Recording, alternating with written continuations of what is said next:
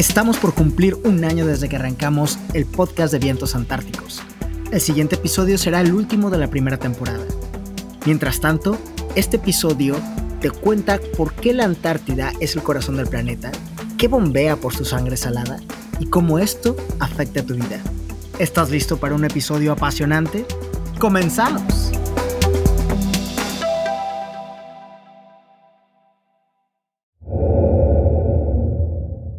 Se dice que el Amazonas es el pulmón del mundo, pero en realidad los océanos son los pulmones del mundo, produciendo entre el 50 y el 80% del oxígeno, mientras que el Amazonas produce alrededor del 10% solamente. Esto se debe a que dos terceras partes del mundo son agua, donde el fitoplancton realiza fotosíntesis. Sí, probablemente has vivido engañado toda tu vida el monto total de oxígeno producido por los océanos cada año se estima en 50 a 80 mil millones de toneladas, mientras que el monto total de oxígeno producido por el Amazonas se estima en 1 a 2 mil millones de toneladas. Esto significa que los océanos producen entre 25 y 40 veces más oxígeno que el Amazonas.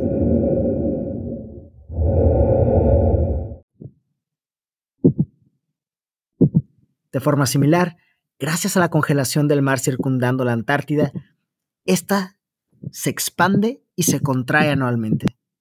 Si pudieras ver la imagen de la Antártida a rápida velocidad desde un satélite, literalmente la verías latir, latir como un corazón.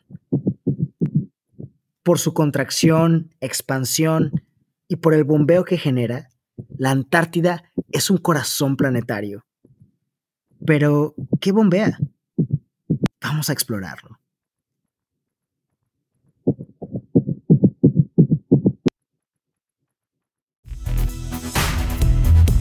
Mira, eh, si tú vas a Acapulco, o si vas a Veracruz, o si vas a cualquier playa eh, del mundo o a cualquier océano del mundo, vas a encontrar un tipo de agua que se llama subantártica. El que México esté hasta los el hemisferio norte no implica que no sea afectado por la Antártida.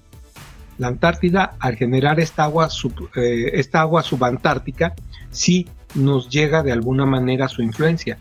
No te voy a decir que lo que pase hoy se vea reflejado en dos meses en México. No, puede pasar una temporada más, más larga en tiempo, en años tal vez, pero este, de alguna manera sí, tarde que temprano nos va a tocar.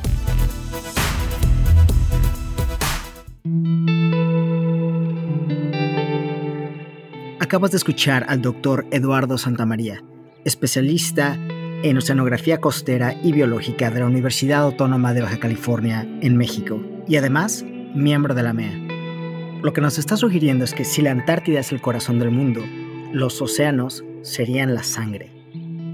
El Océano Austral comprende casi el 20% de los océanos del mundo, siendo uno de los mayores ecosistemas marinos. La Antártida tiene una interacción única entre agua, hielo, aire, vapor y radiación solar. Dentro de estas interacciones se generan movimientos en las corrientes oceánicas que conectan a todos los continentes, esparciendo temperatura, nutrientes, salinidad, oxígeno y hasta biodiversidad a los principales océanos del mundo, el Pacífico, el Atlántico y el Índico. Hablemos rápidamente qué es lo que viaja en la sangre salada del planeta. Y te advierto, esta sí es sangre azul.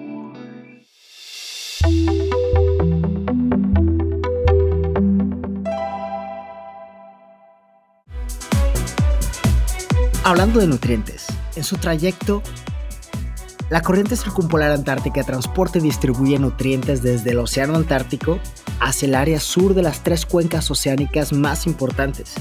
Estoy hablando del Océano Índico, el Pacífico y el Atlántico. Y las fertiliza llevando nutrientes para que los diferentes organismos puedan alimentarse. Los nutrientes principales que la Antártida aporta al mundo son el nitrógeno, el fósforo y el silicio. Estos nutrientes son esenciales para el crecimiento del fitoplancton, que es la base de la cadena alimentaria marina. El fitoplancton produce además oxígeno y captura carbono, lo que ayuda a regular el clima global. Los nutrientes de la Antártida también contribuyen a la producción pesquera en muchas partes del mundo. El fitoplancton que crece en las aguas ricas en nutrientes de la Antártida es una fuente de alimento para los peces, el krill y otros animales marinos, que a su vez son alimento de alta proteína para los humanos. Paisano, la próxima vez que te avientes una muy buena comida marina, piensa que a lo mejor hay que agradecerle un poquito a la Antártida.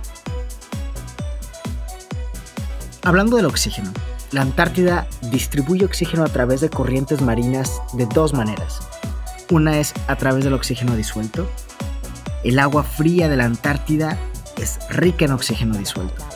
A medida que esta agua fría se transporta a las regiones templadas y tropicales, libera el oxígeno a la atmósfera. La otra presentación es a través del fitoplancton.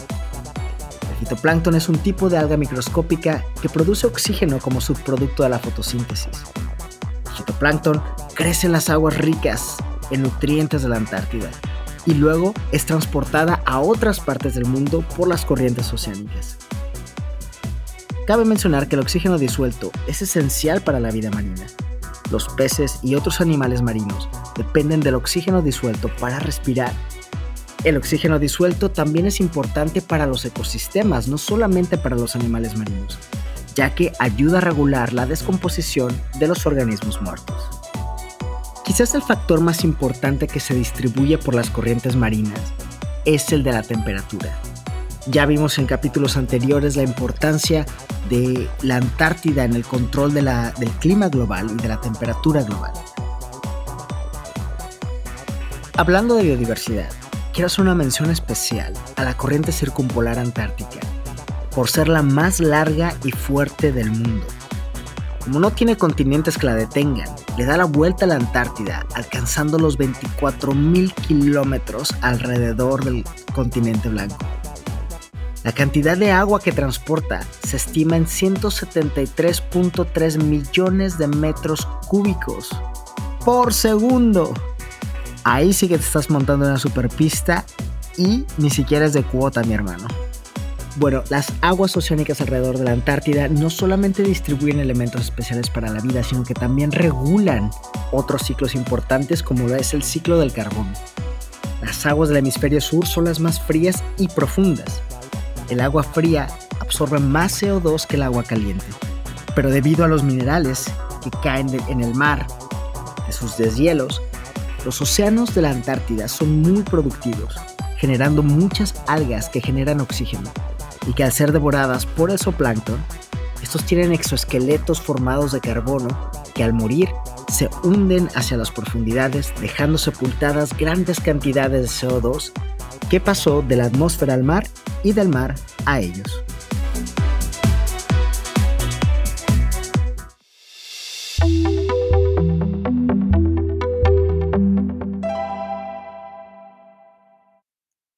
Momento, pero ¿qué pasaría si un día este corazón deja de latir?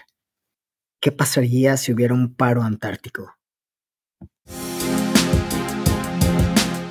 Si la Antártida se enferma, tarde que temprano, nos va a llegar las repercusiones.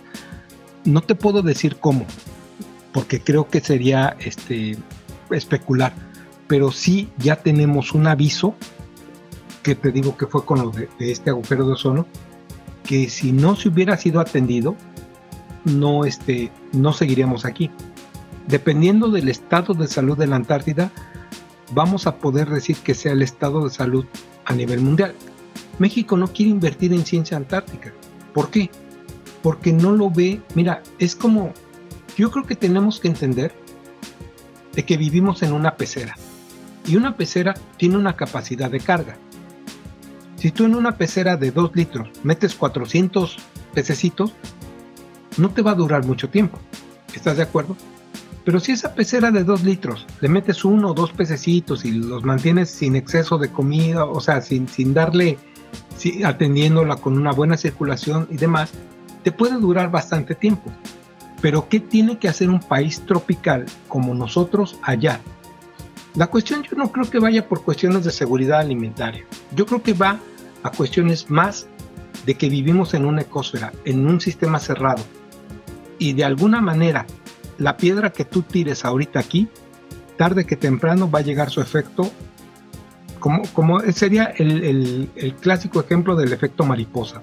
Eso es lo que creo que debemos de cuidar y debemos de tratar de concientizar a nuestros tomadores de decisiones y a nuestros hacedores de políticas a que deben de invertir en ciencia, no que traiga solamente bienes económicos al país, sino que en realidad debemos de pagar una cuota para entender la casa donde estamos, que es prestado.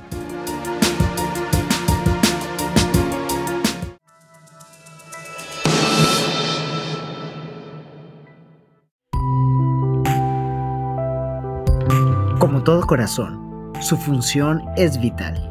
Si la Antártida dejara de bombear, el mundo se vería afectado gravemente de diversas formas. Todos sabemos lo indispensable que es tener un corazón. Todos sabemos que un corazón se cuida, porque todo corazón se llega a romper. Si la Antártida es el corazón del planeta, merece toda la atención para que siga llenándonos de vida.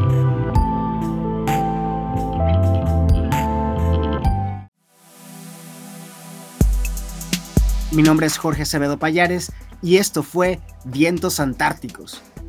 Te invito a que visites nuestra página web en www.antartidamexico.org y nos sigas en redes sociales.